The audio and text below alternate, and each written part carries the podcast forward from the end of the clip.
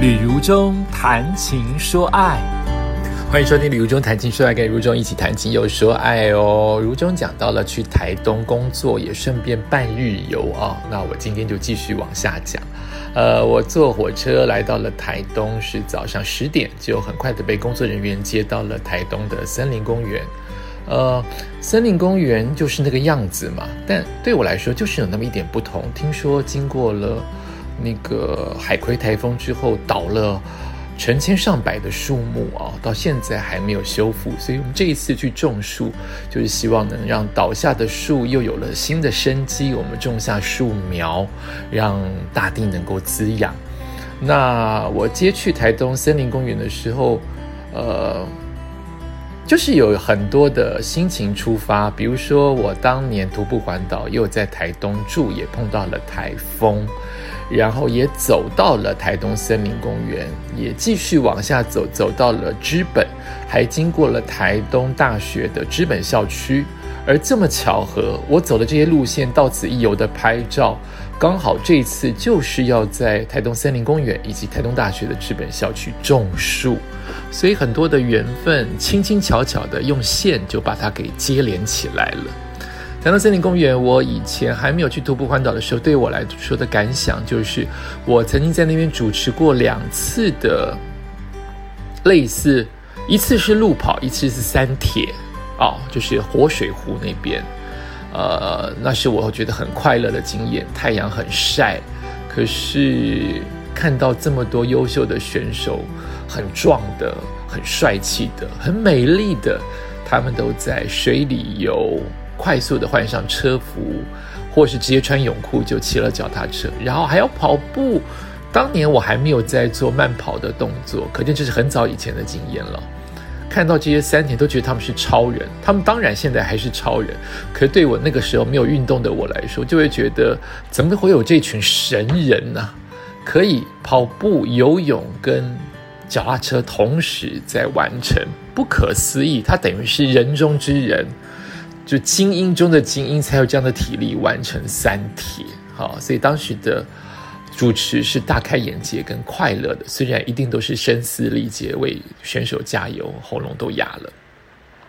这一次来就比较比较轻巧，是因为我有一个女主持搭档，是在地的原住民，听说她在当地非常的红，叫做张平小平姐。非常的活泼热情，非常的会表演，然后非常的接地气。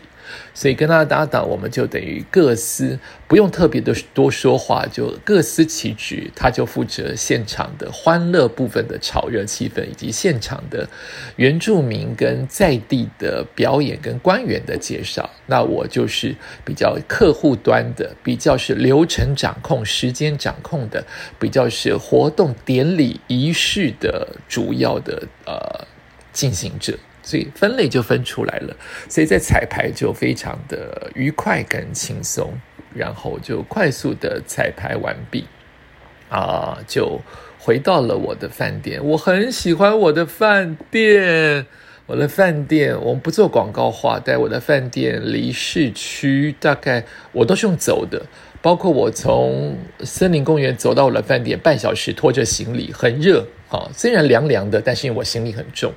就很热，然后还看到了著名的陈记马吉，我没有吃过，但我后来上车，第二天上车之前买了吃，哎，真的跟花莲的曾记不一样，好吃好吃，人好多，听说他早上六点半就开门了，因为很多旅客一早就去买就回家了。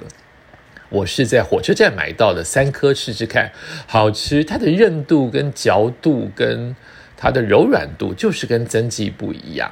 然后，呃，我走回了饭店。我喜欢我的饭店，是因为我走路去，呃，铁道，就是那个铺满了那个站板、木板的，可以跑步、可以遛狗的长长的铁道内区。铁道村吗？花铁村、铁花村，大概只要十到十五分钟。然后我的位置是在一个呃即将建设的公园的周边。然后我的饭店算新不贵，大又干净。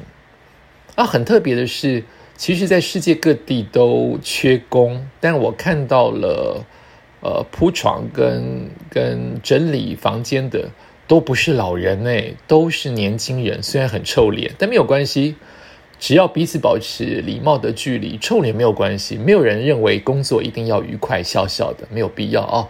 然后我就看到是年轻人在铺床，在整理垃圾，这是跟我在国外或是在呃台北的相关的啊大都市的饭店看的比较不一样的部分。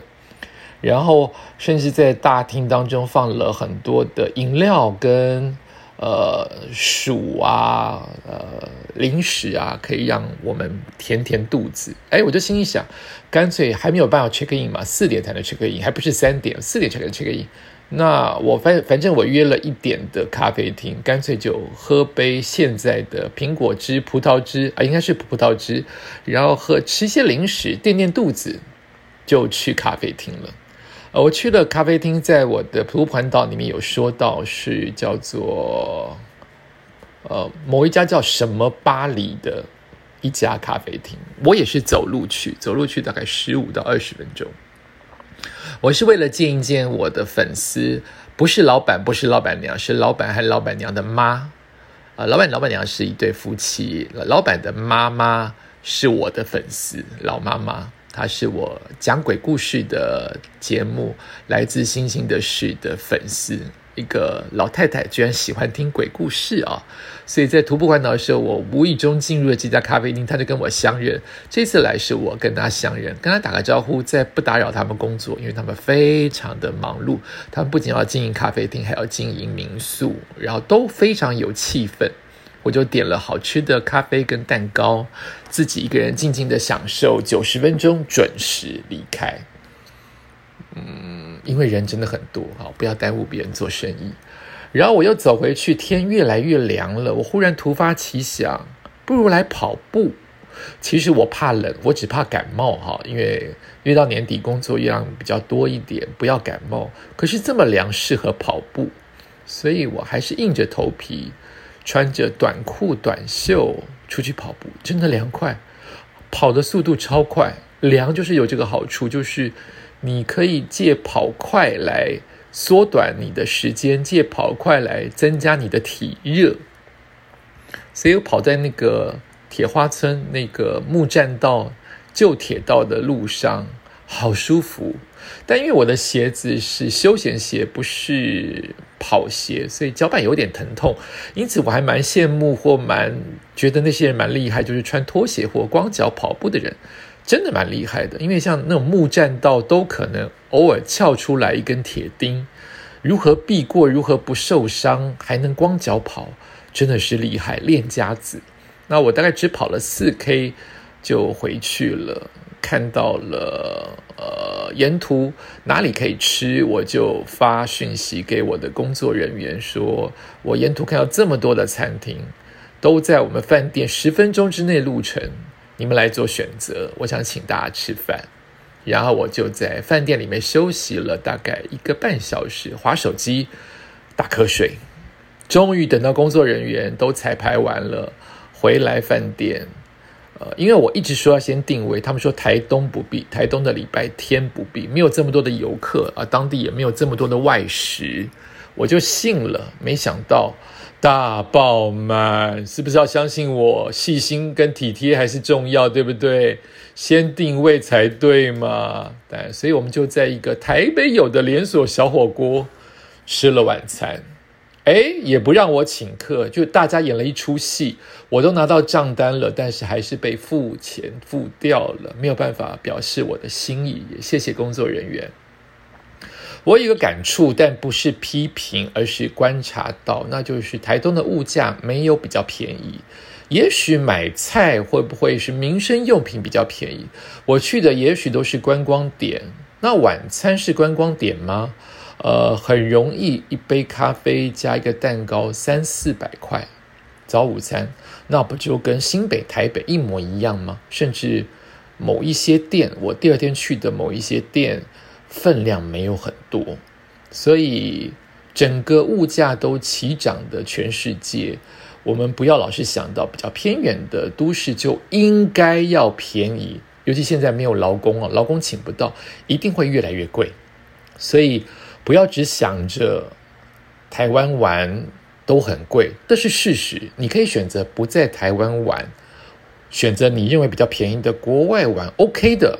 但是硬要这些物价下降，好比别人涨个五块你就去抗议，然后哭，没有必要。你可以选择不吃，但你可以不能。